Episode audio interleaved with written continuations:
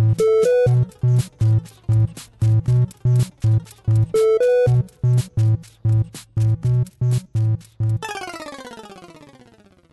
Bienvenidos a Pulsa Start, el podcast casi diario de videojuegos. Como os dije, tenemos que seguir hablando de PlayStation 5, tenemos que seguir hablando de mis primeros días junto a la nueva consola de Sony. Y si ya os hablé de lo que era la consola, el unboxing físicamente, también os hablé un poquito de la interfaz, del sistema operativo, con las cositas que me gustaban, las cosas que me gustaban menos. Por cierto, aquí añadir que Sony ha lanzado una actualización, un parche, que soluciona un problema que yo y algunos amigos estábamos sufriendo, y es que el mando no cargaba por USB conectado a la consola cuando esta estaba en reposo, que me parece algo, joder, me parece un error de salida bastante garrafal, ¿no? Porque al final el mando lo cargo mientras la consola está en reposo. Cuando estoy jugando, pues no me llega el cable, siempre. Pero bueno, ya lo han solucionado. Ahora espero como agua de mayo el segundo parche, o el tercer parche, o el que tenga que ser en el que solucione el tema de la resolución, porque ahora estoy jugando. Mi idea para poder hacer streamings es jugar en un monitor. Mi monitor es 1440p, 2K, como ya sabéis, resolución no soportada, así como mi monitor tampoco soporta 4K, lo que hace es que entra la señal en 1080 y hace un rescalado eh, bastante flojo. No me está gustando mucho, pero bueno, espero que eso lo solucionen. Ya dijeron que si los jugadores lo demandaban, si había público, que yo creo que sí, muchísimos streamers y ya mucha gente tiene el setup, su zona gaming puesta en su habitación con su monitor de PC y cambian la señal y ya está. A ver, yo creo que le darán soporte. Pero bueno, hoy vamos a hablar, como os decía, de retrocompatibilidad. Estuve probando juegos más nuevos, juegos más antiguos y también estuve estado hasta ayer mismo dándole bastante caña al Spider-Man Miles Morales, esta expansión, este standalone a raíz de Spider-Man de Insomnia. No es un juego completo porque no es un juego que dure 16, 18, 30 horas, pero tampoco es un DLC. Está ahí entre medias, algo al estilo lo que hizo Naughty Dog con el DLC este, con el standalone, perdonad, de Uncharted 4, el otro juego que sacó. Y bueno, que de momento me está gustando mucho. Pero bueno, voy a estructurar esto, voy a empezar por el tema de la retrocompatibilidad. Como os digo, probé varios juegos. El, el primero que me fui a descargar God of War. Tenía mucha curiosidad a ver qué tal el modo rendimiento, si alcanzaba esos 60 frames estables. Y así fue. Estuve jugando un buen rato en la televisión, la tele grande, 4K, a 60 frames, y era una auténtica chulada. Iba muy, muy fluido. No tenía rascones, no tenía bajones de frame, no tenía drop frames. Eh, jugué aproximadamente pues, los 45 primeros minutos del juego. Hay un combate bastante espectacular. Ya lo sabréis todos, esto no es spoiler, ya es un juego que tiene tiempo y la verdad es que lucía espectacular, lucía chulísimo y los 60 frames le, le sentan muy muy bien.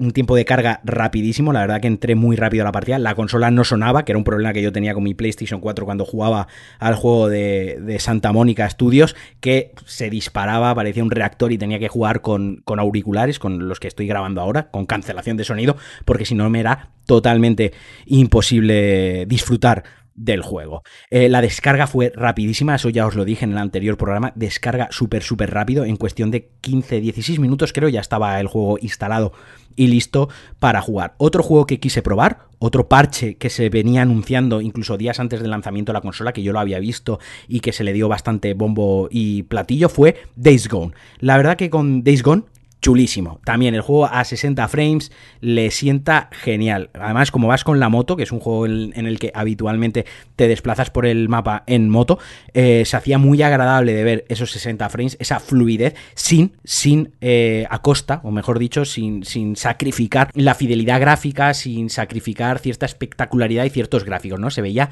se veía muy bien. O sea, es que por momentos, yo porque, porque sabemos que son juegos ya old gen, ya son juegos de PlayStation 4, pero podría haber sido un juego de lanzamiento de PlayStation 5 si le hubiesen metido cuatro efectitos de ray tracing, alguna cosa de iluminación, algunas partículas y, tal. Es un, hubiese sido un buen juego de lanzamiento porque de verdad que se ve muy bien y se siente de nuevo de, de nueva generación. Estos son exclusivos de Sony, estos son juegos que ya se sabía que iban a tener soporte para 60 frames, que ya tenían una pequeña actualización desde el día 1. Incluso God of War, el mando también, el DualSense hace algunas cositas cuando lanzas el hacha, cuando la recoges y demás, pero mi curiosidad iba un poco más allá y yo quería ver qué tal se comportaba la máquina con juegos que no eran exclusivos de Sony, que no tenían ese parche tan anunciado y juegos más antiguos. Así que el siguiente juego que, que probé fue Resident Evil 2 Remake. Y lo que os puedo decir es que el juego no tiene un upgrade, no tiene un parche, no sé si se le espera Yo creo que no. Además, Capcom eh, es muy de hacerte pasar por caja. Ya lo ha hecho con Devil May Cry 5 Definitive Edition, que es la edición esta para consolas de nueva generación, que incluye ray tracing, modo rendimiento, etc, etc. Y he sabido que pagarla, así que no creo que lo vayan a actualizar. La cuestión es que el juego ya se veía de puta madre en PlayStation 4, ya tenía el motor, es la hostia, que además es el mismo motor que utiliza Devil May Cry, y, y se veía muy muy bien creo que hace un rescalado a 4K, pero la cuestión es que se veía cojonudo, muy fluido, el tiempo de carga también rapidísimo, apenas es que no carga el juego prácticamente, es darle y te estás jugando, ya las cinemáticas se veían muy bien y el control con el DualSense, aunque no tiene nada adaptado, estaría bien que le pusiesen alguna tontería con lo mismo, los gatillos, la vibración áptica y demás, la verdad que el juego cumplía y funcionaba muy bien. Y luego ya me fui a algo más antiguo, me fui a The Evil Within, que estoy buscando de, qué año es, porque la verdad es que me lo preparé el otro día, pero se me ha ido de la cabeza. The Evil Within, que es un juego de 2014, estamos hablando de un juego de hace 6 años, intenté probar algo ya más antiguo, ¿no? Porque tú esperas que los juegos de 2018, 19, 2020 sean todos compatibles, funcionan bien, pero a ver qué tal se desarrollaba, qué tal se desenvolvía la consola con un juego un tanto más antiguo. Y aunque, a ver, la consola iba de puta madre, o sea, el juego lo ejecutó, no tenía bajones, no tenía glitches, iba de puta mal. Eso sí, pues estamos hablando de un juego pues que tampoco era puntero gráficamente y los dientes de sierra, pues si ya se veían en su día, pues ahora se veían un poquito más Creo que este modo, esta emulación, o mejor dicho, esta retrocompatibilidad de PlayStation 5, igual que a algunos juegos los puede favorecer, hay a otros a los que les puede sacar sus costuras y puede hacer que veamos sus mentiras y sobre todo sus vergüenzas. Pero, insisto, el juego se jugaba bien, no había cuelgues, fluido, 30 frames, muy estable, la resolución todo bien. Esto me alegra mucho porque muchos de vosotros seguramente tengáis juegos pendientes de hace muchísimo tiempo. Yo tengo juegos pendientes también desde hace mucho tiempo y al final comprar una PlayStation 5 ha acabado siendo como comprar una como upgradear tu Play 4 aunque muy caro, a un coste muy caro, pero vaya, me estáis entendiendo, es un poco como comprar dos consolas. Además, va muy rápida la descarga y una cosa que me ha gustado mucho es que en la Store eh, puedes filtrar los juegos por PlayStation 5, PlayStation 4, los que son de PlayStation Autos, aquellos que seáis suscriptores de, de este servicio, del cual yo paso y sudo totalmente, no me, no me mola, no me llama la atención, pero bueno, mola porque puedes ponerte filtrar juegos de Play 4 y ya directamente te salen todos y te instalas el que quieres, muy sencillo, es muy, muy orgánico, ¿no? Por esa parte, muy bien. Y bueno, hasta aquí el punto de retrocompatibilidad. Iré probando cosas, os iré contando nuevos juegos y demás. Y ahora toca, toca el momento de hablar de, de Miles Morales, del Spider-Man. Como os decía,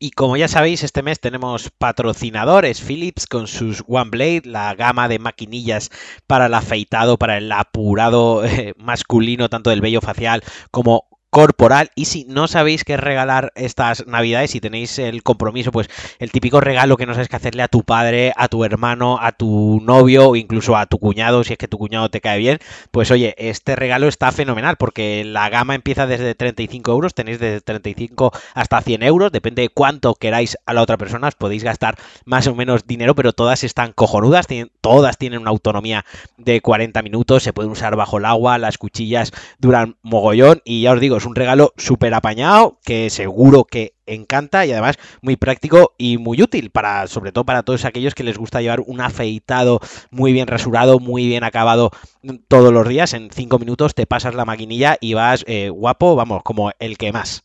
Así que ya sabéis, la gama de Philips One Blade, un regalo de puta madre para estas navidades.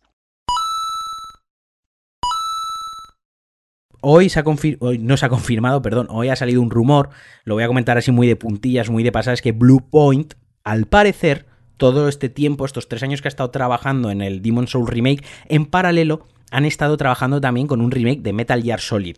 No lo quiero decir mucho para no gafarlo, y no lo quiero decir mucho para no emocionarme, pero cuando he leído el rumor casi lloro. O sea, yo lo voy a dejar ahí en que casi se me cae una lagrimilla. Pero bueno, como os decía, toca el paso de Miles Morales, este standalone, esta continuación del Spider-Man de Insomnia que fue un auténtico jugazo. Si no lo habéis jugado, tenéis la excusa perfecta con vuestra nueva consola y si no, en Play 4 le podéis dar, que además ahora es un juego que se encuentra muy barato en tiendas de segunda mano, suele estar de oferta, es una oferta recurrente de, de la Store de PlayStation, no os va a costar trabajo encontrarlo y de verdad que si os mola Spider-Man, si os mola los superhéroes, y si os gustan las aventuras en general de mundo abierto, no os lo podéis perder. Pues con el lanzamiento de la PlayStation 5 llega este standalone que también se lanza en PlayStation 4, pero la gracia de la nueva consola es verlo en, en su pleno esplendor del juego insisto, como va a ser casi la tónica habitual de esta generación, tiene dos modos. El modo rendimiento, en el que el juego va a 4K y a 60 frames, pero a costa del ray tracing. Y luego tiene otro modo que se llama fidelidad. Ahora sí, yo pediría a los desarrolladores que si esto va a ser lo normal ya en toda la, la gen, en toda la generación, que se pongan de acuerdo. O sea, si a estos dos modos que le pongan el mismo nombre, que si te vas a otro juego no lo llamen de otra manera, ¿no? O sea, o calidad, fidelidad, como queráis, pero estandarizamos los nombres, por favor. Pues bueno, yo lo estoy jugando en el modo fidelidad, porque los juegos de PlayStation, los juegos de consola, los juegos de sofá, como yo los llamo, no me importa tanto jugarlos a 30 frames si a cambio tengo un espectáculo gráfico. Y es que el ray tracing, como ya os decía, yo ya lo he ya, ya lleva tiempo catándolo, usándolo en disfrutándolo en, en PC, pero es que verlo en consola es otro rollo. O sea, es que verlo en la tele de 65 pulgadas, en el sofá cómodo, con el pad en la mano, yo no esperaba ver ese cambio, ese salto, disfrutarlo en, en, una consola, ¿no? Entonces, eso sí que es un game change, sí que es algo revolucionario y sí que me parece algo que empieza a justificar muy mucho la compra de, de la consola. En cuanto en tanto al juego en sí, decir que es más y mejor que el Spider-Man de Insomniac y han añadido un par de cositas, han añadido un poder eléctrico, como que pegas puñetazos, bueno, porque Miles Morales en el lore de Spider-Man tiene unos poderes extra más allá de los que tiene el Spider-Man base, ¿no? Es como que te has comprado el Spider-Man Upgrade, el Deluxe, la, la edición guapa, porque te viene con el poder de pegar puñetazos eléctricos y aparte de hacerse invisible. Y esto lo han implementado muy bien, sobre todo el tema de hacerse invisible a la dinámica jugable, porque añade como una capa más a todo el tema del sigilo que no era un sigilo muy profundo, era un sigilo muy al estilo Batman Arkham, que vas eh, moviéndote entre puntos del escenario y desde arriba puedes atacar a los enemigos, eh, subirlos a tu posición y dejarlos colgados o bajar y atacarles. Y entre tanto en tanto, pues si otro enemigo te ve atacando a uno, te ha pillado y te toca liarte a hostias. Si no, pues continúas e incluso puedes matarlos a todos sin que te vean. Entonces el tema de hacerte invisible le da ahí un pequeño punto porque a veces te pillan, te haces invisible, te subes a una posición elevada y desorientas a los enemigos, se ponen nerviosos, te empiezan a buscar, pero de momento es como que reinicias, muy entre comillas, reinicias el sigilo que has perdido.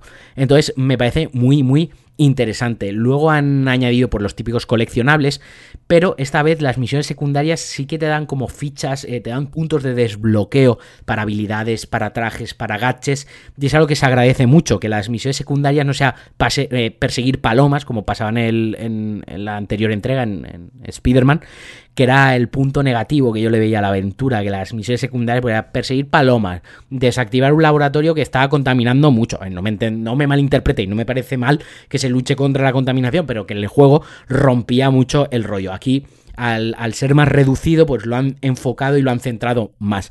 Pero donde, donde de verdad saca pecho el juego es en las animaciones de Miles Morales. Se nota torpe, se nota inexperto, pero sobre todo se nota muy divertido. Todos aquellos que hayáis visto la película esta Spider-Man eh, multiverso, Into the Spider-Verse, eh, sabréis que él pues no es muy torpe, ¿no? Se tropieza, se cae, se pega contra una pared y demás, y todo eso lo han sabido reflejar, han cogido esa esencia de un Spider-Man novato y lo han sabido reflejar perfectamente en el juego, además con la gracia que te puedes poner el traje de la película con el efecto este también de que va a, como a 14 frames, pero que queda muy muy chulo. Y, la verdad es que muy guay.